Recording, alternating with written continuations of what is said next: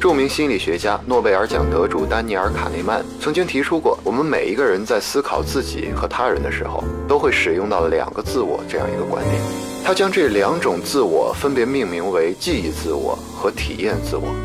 顾名思义，体验自我注重每一个片刻的体验，活在当下，洞察当下。它虽然也有回味过去的功能，但基本上它只是属于当下的。丹尼尔在他的演讲中举出这样一个经典的关于体验自我的例子：当医生问病人“我现在按你的这个部位疼吗？”这便是在问体验自我的感受。相对的，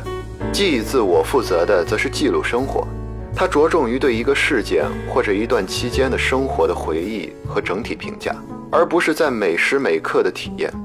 同样是医生和病人的例子，会启用到记忆自我的问法是。你最近一周的感觉如何？值得注意的是，体验自我和记忆自我是两个截然不同的概念，并且他们对于幸福的定义和评价也有着完全不同的影响。举个例子，假如你听了一场优美绝伦的演奏会，在前五十五分钟，它给你带来了完美的视听体验，因此对你的体验自我来说，每一个瞬间都是美妙的，令人享受的。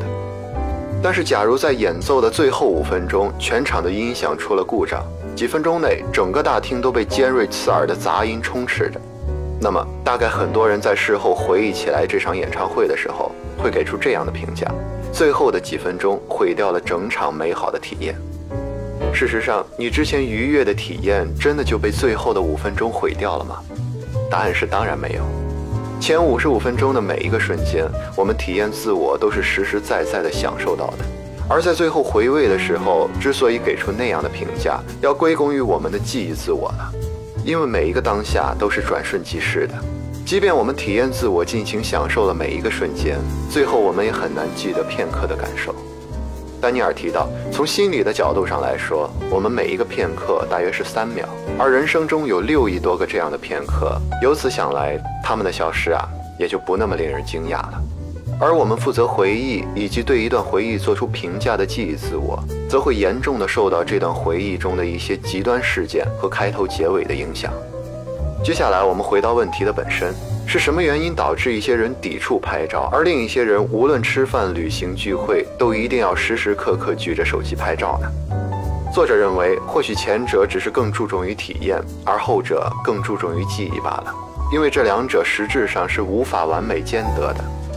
在这里，作者举了一个他自己的经历：他曾经有一段时间特别沉迷于给好看的食物拍照，在开动之前一定要等菜品全部上桌，最后摆盘五分钟。找角度五分钟，可能拍出一张满意的照片还需要五分钟。最后在得到几张自己看得过去的照片的同时，也完美的错过了品尝眼前美食的最佳时机。甚至有几次都已经开始吃了，他的脑子里却还依然在想着给这些照片加什么样的滤镜。当然，这个例子或许有些夸张，但作者想表达的其实就是：如果你想将眼前的美好以某种方式保留在回忆里，那么你当下的体验就必然会有折扣。不过，即使我们每一个人对这两种自我的重视程度是不同的，能在他们之间找到一个平衡点的人，就会是最快乐的。最后，丹尼尔曾经问过他的学生这样一个问题，一个他认为可以完美体现这两种自我之间冲突的问题：如果你即将开始一段旅程，那是一个美丽的地方，你知道自己会在那里度过一段愉快的时光，但是旅程回来，你在那里拍过的所有照片、影像都会被立即销毁。同时，你还必须吞下一颗让你遗忘这段旅行的药。若是如此，你还会选择去吗？您现在收听的是《宇宙情节》专辑，欢迎打赏订阅。宇宙君还会在他的公众号不定期更新一些有趣的文字，期待你的加入。tu sais.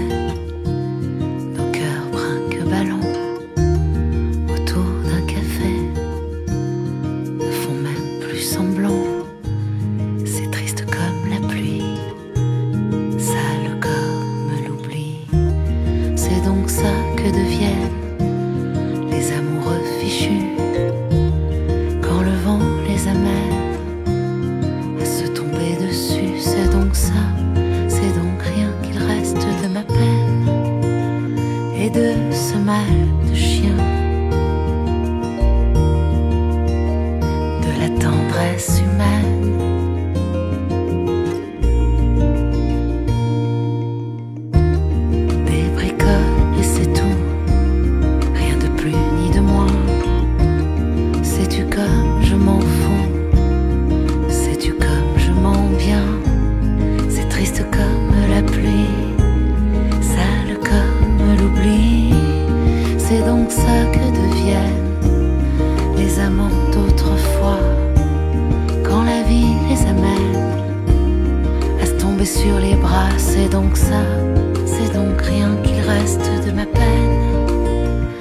De ce mal